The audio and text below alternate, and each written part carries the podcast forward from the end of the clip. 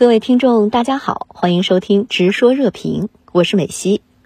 对于波罗的海三国，也就是立陶宛、爱沙尼亚、拉脱维亚的国会有台小组主席及国会议员联合访问团窜访台湾一事，您是如何解读？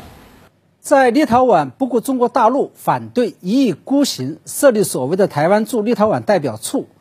导致中方采取反制措施，将中立两国关系降为代办级之后，包括立陶宛。爱沙尼亚、拉脱维亚在内的三个波罗的海沿岸国家议员再度组团访问台湾，的确是给人一种唯恐天下不乱、顶风作案的味道。那么，为什么是立陶宛、爱沙尼亚、拉脱维亚这三个国家的国会议员结伴而行，挑战中方一个中国原则的底线，而不是欧洲其他国家的议员呢？这背后的原因就在于这几个小国之间。存在着这么几个共同点：其一是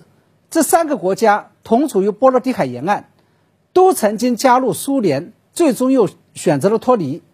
在意识形态上有一种共同的所谓悲情情节，这就很容易导致这些国家把根深蒂固的旧冷战思维投射到两岸关系上。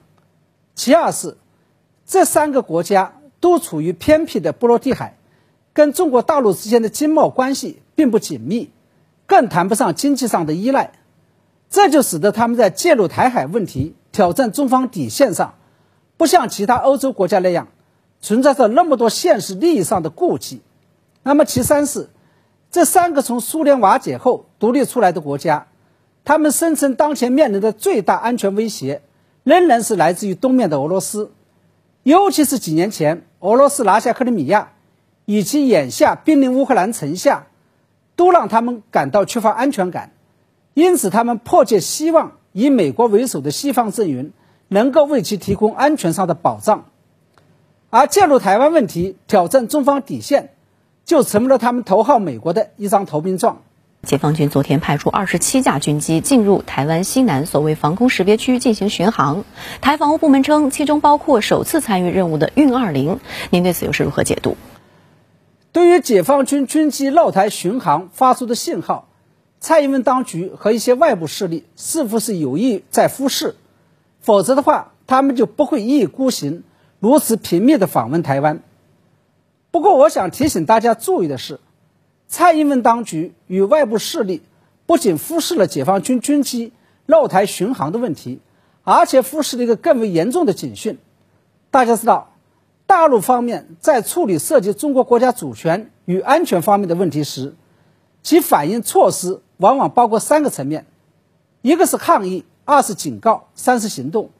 而且这三个措施还是层层递进、逐步升级的。这个现象在最近处理立陶宛设立台湾驻立陶宛代表处这件事情中，就表现得最为明显。中国大陆先是口头抗议立陶宛方面。挑战了一个中国原则，在口头抗议无效之后，中国外交部撂下了狠话，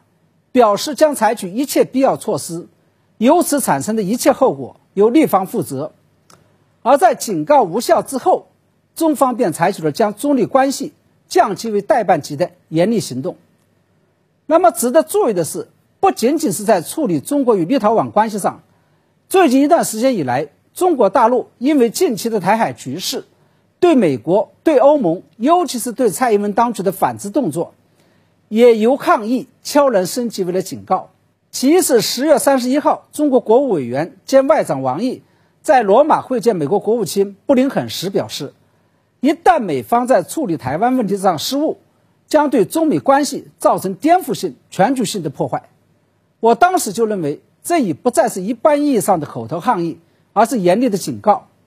其二是本月中。中国驻欧盟使团团长张明大使对一些欧洲国家也放出了一句警告意味十分浓厚的话，也就是看起来欧洲有些人低估了中国人民实现国家统一的意志。其三是，在立陶宛设立所谓的台湾驻立陶宛代表处之后，中国大陆对蔡英文当局的警告是：台当局企图挟洋自重，搞政治操弄，最终必将死路一条。我认为这些都意味着中国大陆在台湾问题上对美欧与蔡英文当局的反制措施正在悄然升级，也就是由抗议升级为了警告。假如有关方面仍然假装听不懂，尤其是执意要一意孤行的话，那警告之后的动作就是具有实质性杀伤力的行动了。